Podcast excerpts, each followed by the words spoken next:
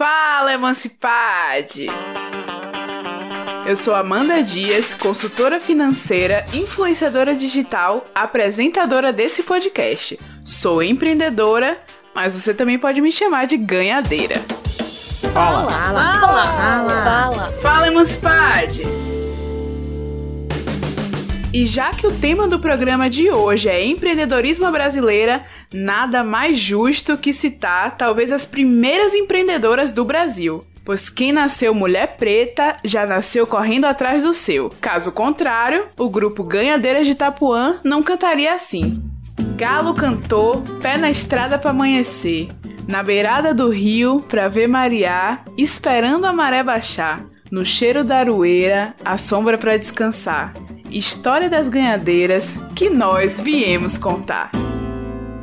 O nome dessa música já diz tudo: História das Ganhadeiras.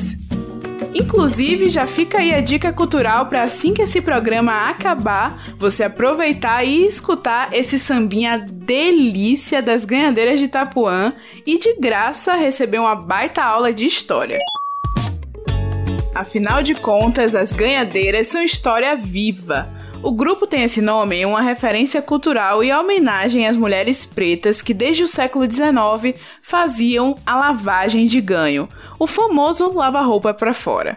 Ou saíam com seus balaios na cabeça para vender peixes e quitutes, ou em bom baianês, vender a merenda. E assim conseguiam juntar dinheiro para comprar suas alforrias e muitas vezes a dos seus filhos também. Aqui na Bahia, essa referência é muito viva e conversa diretamente com a tradicional baiana de acarajé, que representa talvez o exemplo mais fiel e atual do que seria uma ganhadeira lá do século XIX. Em tempo, para você que ainda não entendeu, sabe aquela mulher que dá seus corres para ganhar a vida? Então, ela é uma ganhadeira.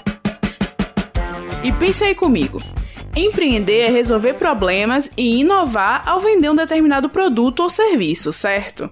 Essas mulheres, em sua maioria escravizadas ou ex-escravizadas, precisavam ganhar a vida num ambiente extremamente hostil para elas. Não que tenha melhorado muito, mas o exemplo está sendo dado pelas pretas há muito tempo. Essa contextualização histórica é muito importante, pois o empreendedorismo brasileiro tem uma raiz plantada na herança africana e feminina das feiras e comércios populares que movimentam a nossa economia com muito esforço, trabalho, mas sem o devido reconhecimento, o que pode causar uma falsa impressão de que empreender é algo bem distante da gente, quando na realidade sempre esteve muito presente.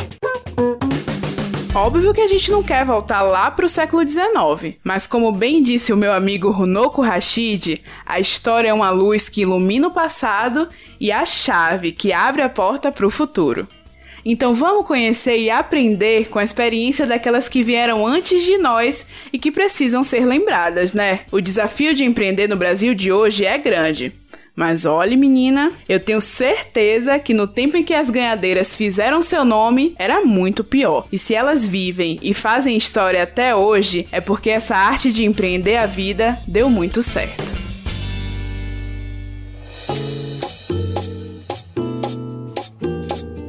E para bater esse papo com a gente, hoje eu tô aqui com a Ita Laerta. Ela é soteropolitana igual a mim, formada em comunicação também, com ênfase em relações públicas.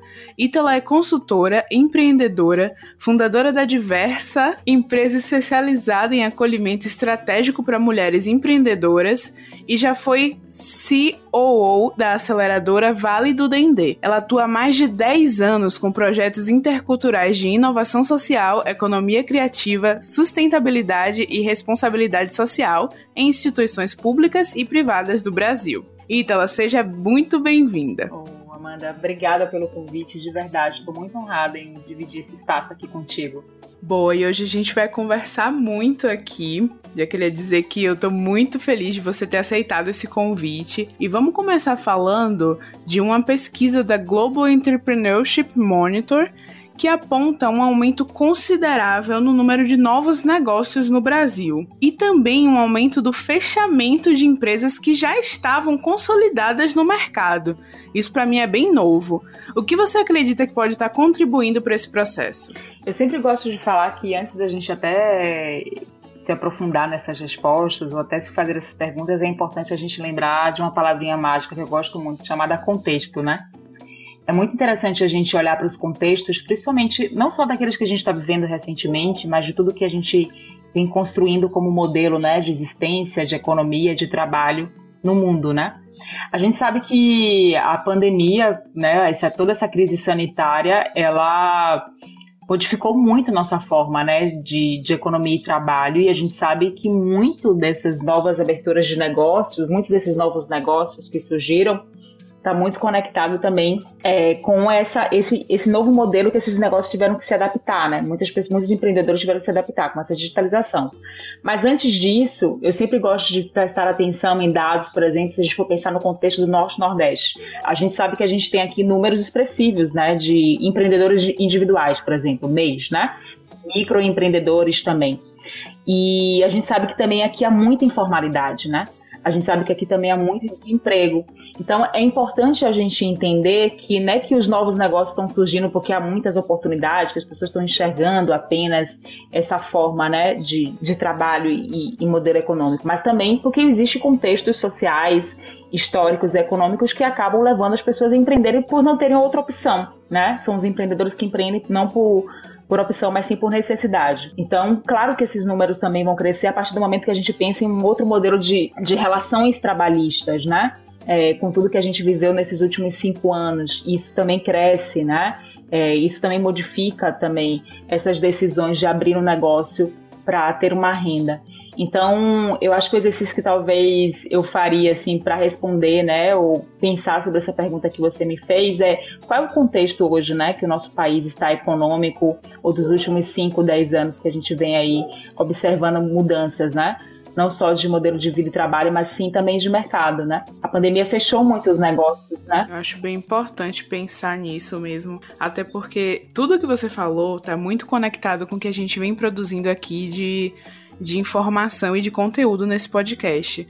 Porque a gente falou muito sobre isso, sobre como o empreendedorismo de necessidade ele é muito presente no nosso país por conta de todo um contexto social e político que a gente vive e que quando a gente fala de empreendedorismo, a gente esquece de citar isso. E as pessoas que falam e refletem sobre isso acabam ficando meio que à margem do empreendedorismo, né? A galera quer só aquelas histórias de motivação e tudo mais. Achei bem bacana você trazer isso. E a questão da, desse fechamento de empresas consolidadas, você atribui isso à pandemia e à crise que a gente está vivendo atualmente? Eu sinceramente acho, Amanda, eu não sou uma economista, né? Leio e tento entender, assim, observar as coisas, mas assim, eu acho que a gente já estava em uma crise, sabe? Desse modelo realmente de vida econômico, sabe? A gente está nela, assim. É, a pandemia talvez tenha descortinado, não, talvez não, a pandemia para mim descortinou muito do, do, que a gente já estava vivendo, sabe? Antecipou, inclusive, alguns problemas e até des, descortinou no sentido de, tipo, fez com que a gente enxergasse que algumas coisas estavam mudando e a gente ou não estava percebendo não, não estava dando atenção devida. A gente sabe que, assim, todo o processo de, de, de acelerar a digitalização de muitos negócios, né? Que foi o que é o que está ocorrendo, foi muito motivada por esse contexto de crise sanitária. E a gente sabe que muitas empresas e muitos negócios que já estavam consolidados não estavam também atentos a essa necessidade de priorizar essa digitalização, né, de se adequar a outros modos também de vida e de comportamento, né? Então, hum, a partir do momento que a gente sofre essa crise, a gente vê ali outras formas de, de existir, de se comportar no mundo. E aí, claro que vai surgir muitas oportunidades para alguns outros que, que, que não conseguiram, né, seguir, né, é, como é que eu posso dizer, é, segurar muito, né, essa onda durante esse processo pandêmico, acabam se fragilizando, né? Então, tem muito a ver, eu acho que por algo que já existia e por algo que a gente teve que sofrer, né? É, e empreender ele vai muito além de, de encontrar uma nova forma de fazer ou oferecer um determinado serviço ou produto, né? Você falou aí um pouco de se atentar a essa questão da digitalização das empresas, de diversificar o tipo de produto ou serviço que oferece, né? Muitas empresas que estavam focadas ali naquele serviço mais ligados a atuação das pessoas na rua, aquele movimento pendular de ir e voltar do trabalho, acabaram sofrendo esse impacto. E aí eu queria que você me dissesse assim, quais são os pontos chaves que uma pessoa que pretende abrir um negócio próprio não pode esquecer nesse momento? Olha, é, é, muito isso do que você falou, assim, como é que a gente está observando o nosso entorno, né? Como é que a gente percebe as coisas, as pessoas, né? É, os lugares, né? O que está acontecendo no mundo. É muito, é muito importante a gente prestar atenção nisso antes de tomar qualquer decisão, sabe? Claro que tem também, para mim, uma coisa que eu priorizo muito, tanto que a, a Diversa, ela tem uma metodologia própria que a gente chama de acolhimento estratégico, né? Então essa metodologia, ela está baseada em três pilares, que é autoconhecimento, autoconfiança e autogestão. E eu sempre falo que esses três pilares mudaram a minha vida e pode mudar a vida de outras mulheres que querem empreender, ou, ou intraempreender, ou até encontrar o seu próprio caminho mesmo, né? E eu sempre gosto de dizer que a prioridade para mim, antes até de qualquer ferramental de educação empreendedora, é fazer também um, um, um priorizar esse processo de autoconhecimento, né? Priorizar o processo de observar a si mesmo, sabe? Porque às vezes, é, eu lembro que você abriu a fala aqui falando sobre essas fórmulas que a gente escuta, né? Desse, desse ecossistema empreendedor, que as pessoas estão sempre ali apontando um jeito de fazer, você tem que fazer isso, tem que fazer aquilo. Mas às vezes eu vejo as pessoas repetindo padrões e querendo seguir receitas sem olhar para os seus contextos, sem olhar para os seus talentos, sem olhar para as suas habilidades, querendo ter a vida do outro ou empreender como o outro empreende, sem se conhecer, sabe, Amanda? E Exatamente. eu acho que é um processo muito crucial, assim, senão as coisas acabam não sendo sustentáveis. Eu vejo muita gente criativa e potente se dispersando muito e até não conseguindo sustentar uma ideia, um negócio, porque não está conectada com ela mesma, sabe? E a gente falava até um pouco sobre isso, né? Sobre o quanto as demandas externas acabam impactando o nosso negócio e fazendo a gente esquecer de quem a gente realmente é, de qual é o nosso propósito. E quando eu comecei a empreender, que eu criei o Grana Preta, eu via muito isso, aqui em Salvador principalmente. Uhum. Eu não vejo no conteúdo que a gente consome de empreendedorismo os empreendedores de necessidade refletidos, as mulheres empreendedoras baianas. Eu queria que você falasse um pouco sobre a importância de trazer essas referências para quando a gente vai falar de negócios, conhecer a nossa história, nosso passado, a nossa potência, também é uma forma de se autoconhecer, porque a gente se vê refletida nesses exemplos? É uma forma muito é, poderosa e muito real de se autoconhecer, né? Todo ser humano carrega ali é, uma memória, uma identidade, né? Um, um lugar único, na minha opinião, né? De existência quando você não está conectado com o que você é, aonde você, de onde você pertence, e quando você está, digamos, eu costumo usar essa palavra, né, desterritorializado, né, que é muito comum, né? O capitalismo desterritorializou a gente, né? A gente teve que realmente se desintegrar, muitos de nós, né? Nós, como mulheres também aqui negras, nordestinas, quantas vezes a gente não ouviu que a gente precisava sair de Salvador para ser bem sucedida no Sudeste? Nossa, né? muitas vezes, pois muitas é. vezes. Eu ouço até hoje. Mas você já se mudou para São Paulo? Você mora em São Paulo? Eu falo, não, gente, eu moro em Salvador em Itapuã. É, é, é, esse, esse lugar de, da necessidade que as pessoas enxergam de nos desterritorializar que às vezes faz com que a gente também se perca de nós mesmos, sabe?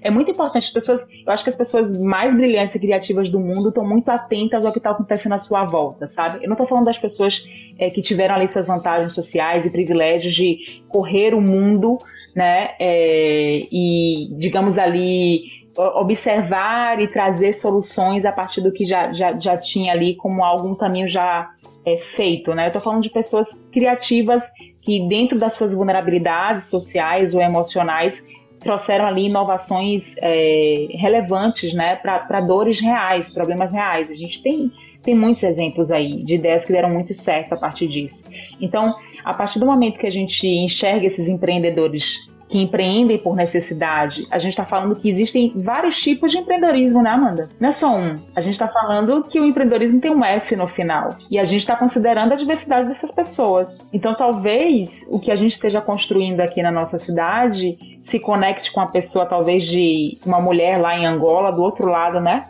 do Atlântico, porque talvez a gente se conectou muito com o que a gente, que a gente é aqui. E ela se identifica né? E, e ela se conecta e faz com que a gente pense juntas que essa solução que eu tô trazendo aqui para mim pode servir para ela porque funcionou para você dentro do seu contexto, sabe? É onde eu tento realmente me conectar mesmo, assim, porque por mais que as periferias do mundo, por mais que as mulheres né, negras e, e nos seus infinitos lugares, papéis e, e contextos existam, né, é, ninguém é igual, mas a gente sabe que muitas coisas se conectam, né? No início da sociedade humana, em África, cada família possuía uma determinada habilidade: pesca, agricultura, forja do ferro, artesanato, e aos poucos essas famílias perceberam que poderiam estocar os seus produtos e assim trocá-los com outras famílias. Todos saíam satisfeitos e nada faltava aos povoados locais. Se tratava de troca de habilidades, de dons e de experiências, e foi assim que nasceu a Feira Livre. Essa é uma aspa da antropóloga Natália Grillo e que mostra o quanto o comércio popular está no DNA dos povos africanos que aqui aportaram. Atualmente, os mercados tradicionais estão espalhados de norte a sul do continente africano. Eles são responsáveis pela principal rede de comércio das cidades e pelo abastecimento local, superando em uso e em fluxo as redes de supermercados. No comando das vendas estão as mulheres. Quejeita, conhecido como o maior mercado do oeste africano, é um exemplo da força feminina, que corresponde a 70% dos negócios do mercado. E foi bem legal você falar isso, foi muito interessante porque assim, para mim, o meu negócio, ele mudou completamente. Eu mudei completamente minha perspectiva quando eu entendi qual é o real propósito do meu negócio. E mudou inclusive a percepção que eu tinha sobre riqueza, sobre sucesso, e me fez começar a me questionar e a pensar o que é riqueza para mim? O que é sucesso para mim? como eu vou considerar que a minha empresa está fazendo sucesso de acordo com os meus próprios parâmetros e não com o parâmetro que a sociedade, que o capitalismo, que tu, toda essa questão impõe pra gente. E aí eu queria te fazer essa pergunta: como você encontrou o seu propósito e como foi assim o processo para você encontrar o seu diferencial? Olha, aqui no nosso dia a dia a gente troca, a gente inclusive brinca que a gente até tá muito atento às nomenclaturas também, né? Aqui a gente chama a propósito de chamado na diversa. Eu costumo dizer que o meu chamado, né? É, eu comecei a entender qual era o meu chamado nos últimos cinco anos, digamos assim. Né? Por mais que eu trabalhe há mais de 10 anos com economia criativa, na área de inovação social, e já tenha colaborado em alguns projetos que para mim foram super importantes para fazer esse, esse caminho, né? Onde eu ainda estou construindo, eu sabia que dentro dessa trajetória tinha algo que me chamava sempre, e eu sempre estava colaborando ou apoiando ali dentro da minha família, dentro do meu ecossistema, mulheres. Era algo que, por mais que eu fosse para a área corporativa, esse lugar sempre voltava para mim. Quando eu comecei a me atentar e a investir, não estou falando de gastar muito dinheiro, tá? Estou falando de investir é de dar uma atenção, priorizar o meu processo de autoconhecimento, que vai fazer aí já uns seis anos que eu estou investigando, entendendo e é, e é diário eu comecei a perceber que era isso que era o fio condutor da minha vida, né? Que trabalhar com mulheres era o que me dava o brilho nos olhos mesmo, era o que me fazia muito realizado. E trabalhar nessa perspectiva, sobretudo, de impacto né, social. E a partir do momento que eu identifico isso, eu começo a pesquisar mais e aí dando consistência a ideias que estavam assim sendo germinadas há muito tempo dentro de mim. Então, por exemplo, para eu pensar no método acolhimento estratégico, eu tive que passar por algumas outras organizações, iniciativas que trabalhavam com mulher, com mulheres. Né? E testar, inclusive, lá e até dentro da Vale, inclusive, eu testei muita coisa, sabe?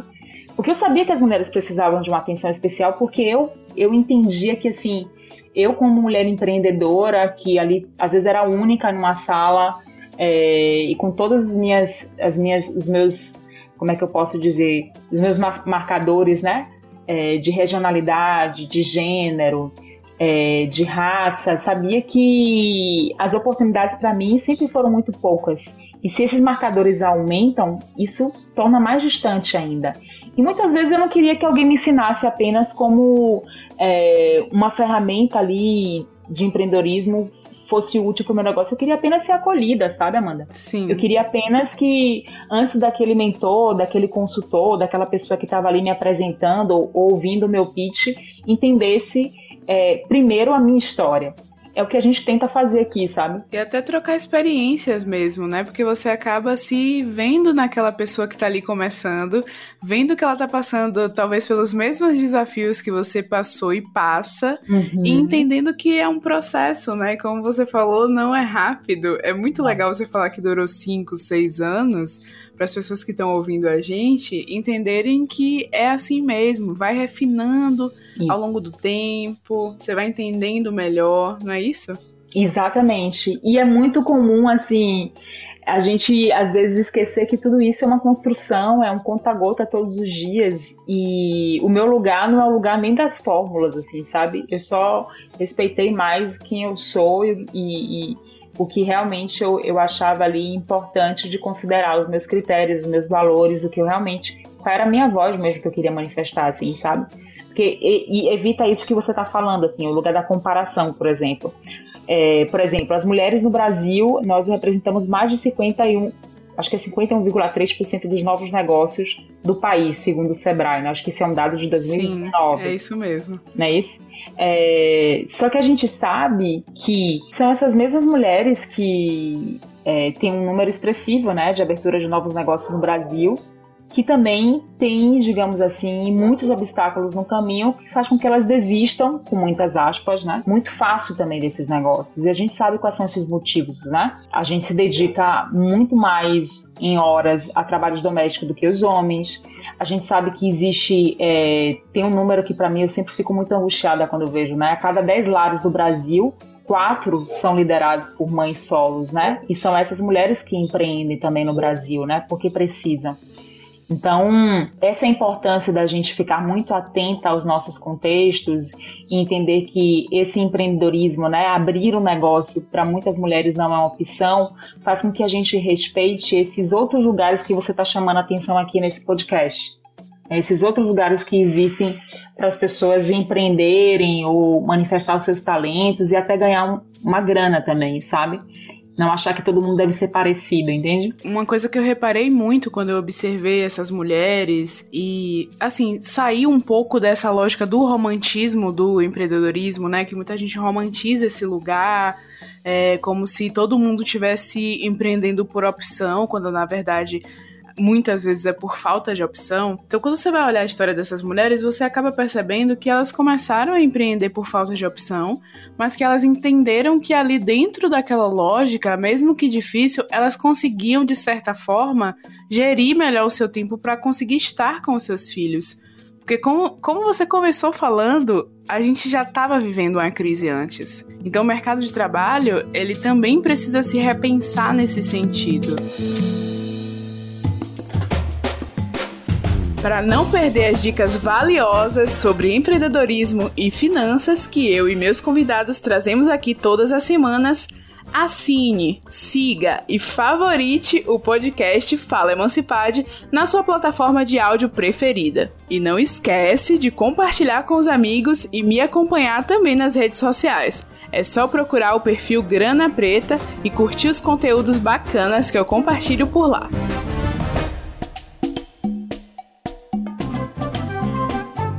Quais são os maiores desafios para a gente que é empreendedora e para a gente que é mulher entrar no mercado de trabalho, entrar no mercado do empreendedorismo e se consolidar nesse mercado? Amanda, eu, eu sempre falo que a nossa mão de obra é uma mão de obra, assim, é uma mão de obra muito mal paga e uma mão de obra muito muito facilmente descartável. O trabalho doméstico, o trabalho da mulher, a mulher, né, como um, um, como é que eu posso dizer, como um sujeito intelectual, por exemplo, ele ainda não é reconhecido no mundo, principalmente no Brasil por conta de todo um contexto né, escravocrata e toda essa construção econômica que nega também e que desumaniza né, o nosso corpo é, e que aposta muitas vezes né? Eu sempre falo sobre essa falsa abolição que, por exemplo, considera muito mais uma mão de obra migratória, né? Aposta muito mais nessa mão de obra e nega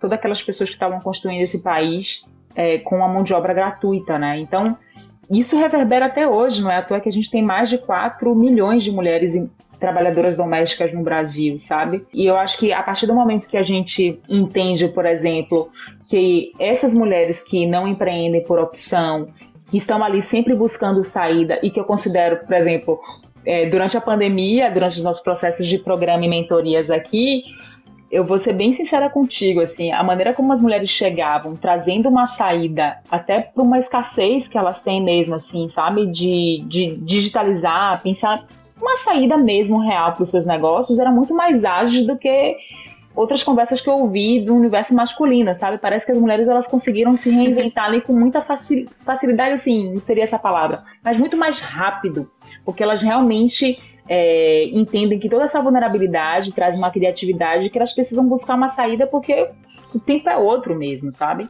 É, então, o, o, a minha grande questão aqui, que talvez eu queira trazer uma lente de aumento, é se a gente tivesse uma mão de obra né, respeitada, investida, uma, um intelecto considerado, a nossa criatividade trazida como um ponto, né, como um ativo, muitas coisas estariam mudando no nosso país, inclusive a economia. Se a gente for, Com por certeza. exemplo, olhar as microempreendedoras no Brasil, as microempresárias, digamos.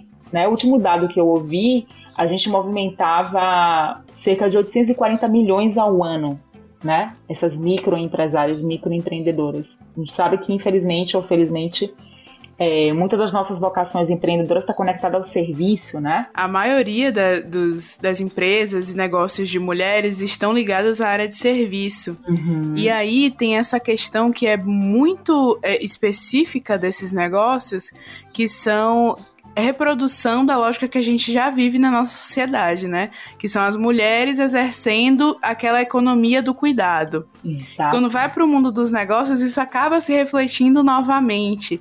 E aí, quando a gente vai olhar para o recorte da mulher negra, a gente percebe que a mulher negra ela exerce a economia do cuidado de toda a sociedade brasileira. Exatamente. Falando num bem baiano aqui, a gente que segura toda essa marimba, né? A gente segura toda essa estrutura. Exatamente. Imagine se essas mulheres que sustentam toda essa economia do cuidado não pudessem, por exemplo, cuidar de algumas pessoas durante a pandemia. Aliás, quantas de nós largamos os nossos empregos e até nossas famílias para cuidar de outras pessoas, né? Imagine se, se esse mercado de trabalho, se essa estrutura, né? Se esse modus operandi não, não, não tivesse essas mulheres. Agora, tem um lugar que eu acho que é muito poderoso para a gente se atentar, é que se a gente sempre está ali buscando saída, se a gente foi condicionado a servir, a fazer, e se a gente ainda consegue ser criativa no meio de tanta, tanta precariedade, vale a pena a gente prestar atenção nisso, sabe? E estar tá muito atenta a, a assumir, ou talvez assim, a aceitar é, conviver com pessoas que respeitem a nossa criatividade, mesmo sendo mulheres, mesmo sendo negras. Assim, eu sempre falo que na minha carreira, assim, por muito tempo, eu achava que servir, né, e fazer eram as coisas que dominavam a, a minha performance enquanto pessoa que trabalhava. Até eu aceitar que eu era uma mulher criativa e que precisava ser respeitada por isso. Até eu confiar na minha criatividade, né? É, foram poucas pessoas que confiaram na minha criatividade ao longo da minha trajetória, pouquíssimas. Mas a quem mais acreditou foi eu. E eu tenho certeza que isso aconteceu com você também, sabe? Nossa, que forte. Realmente. e, assim, no início, eu precisei acreditar muito. E às vezes eu precisei romper com relações com pessoas que não, não acreditavam e que poderiam de alguma forma enfraquecer a minha crença no meu potencial, sabe? Exato. Então isso acaba sendo uma jornada um pouco solitária.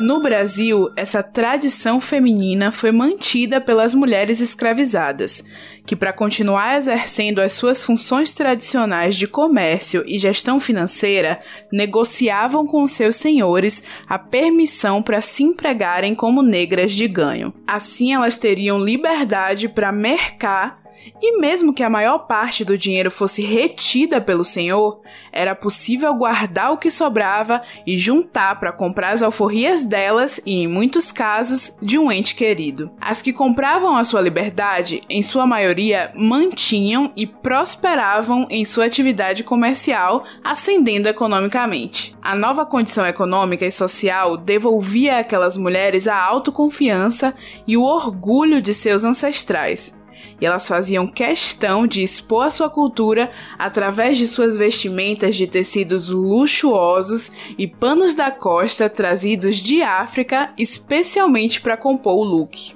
Além de se vestir como rainhas, elas também se cobriam de pulseiras, braceletes, colares, anéis e brincos cada vez mais exuberantes em ouro, prata, marfim, coral e cobre. Essas joias mais tarde ficaram mundialmente conhecidas como joias de crioula.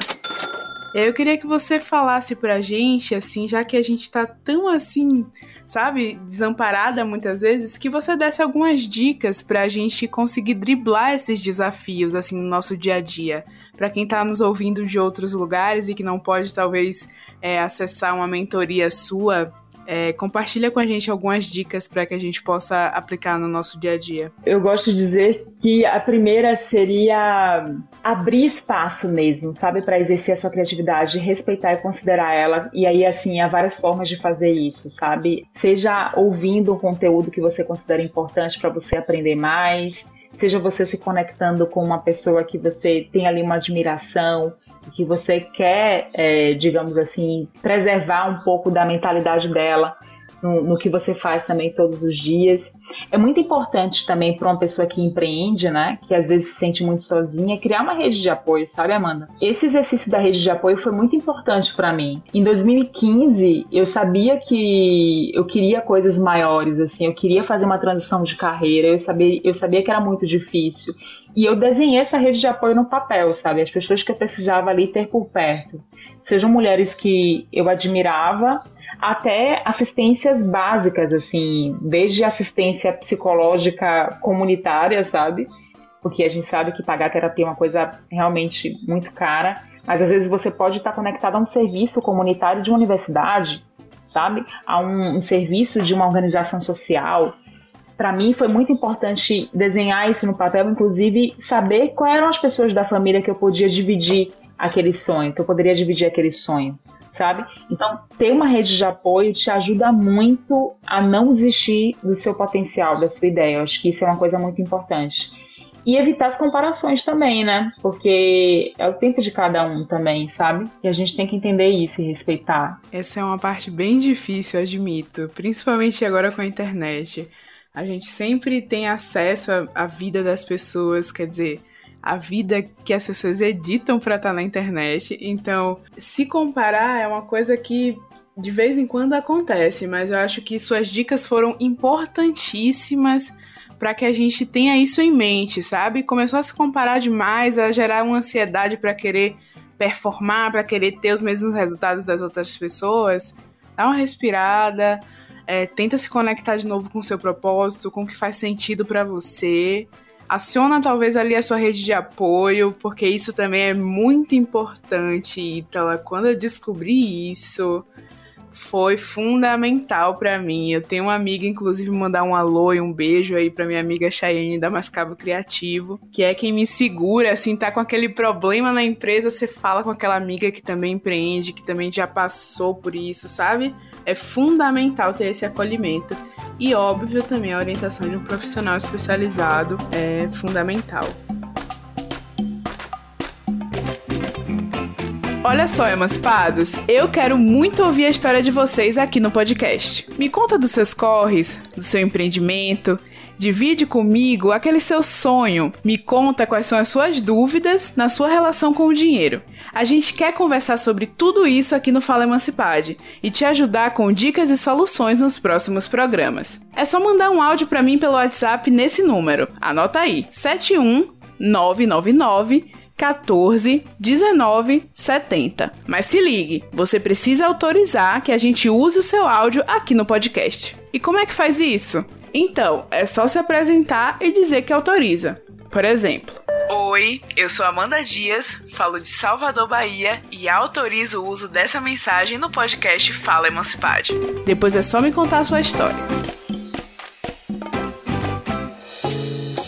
E um ponto delicado para quem empreende, principalmente para quem empreende por necessidade, é encontrar uma pessoa que queira investir no seu negócio ou encontrar recursos para investir no próprio negócio. Quais estratégias assim podem ser adotadas por essas pessoas para conseguir aquele investimento inicial? Quando a Diversa surgiu, a gente sabia duas coisas, que a gente queria muito acolher essas mulheres e que a gente gostaria de deixar elas aptas a receber investimento ou aptas também a receber crédito.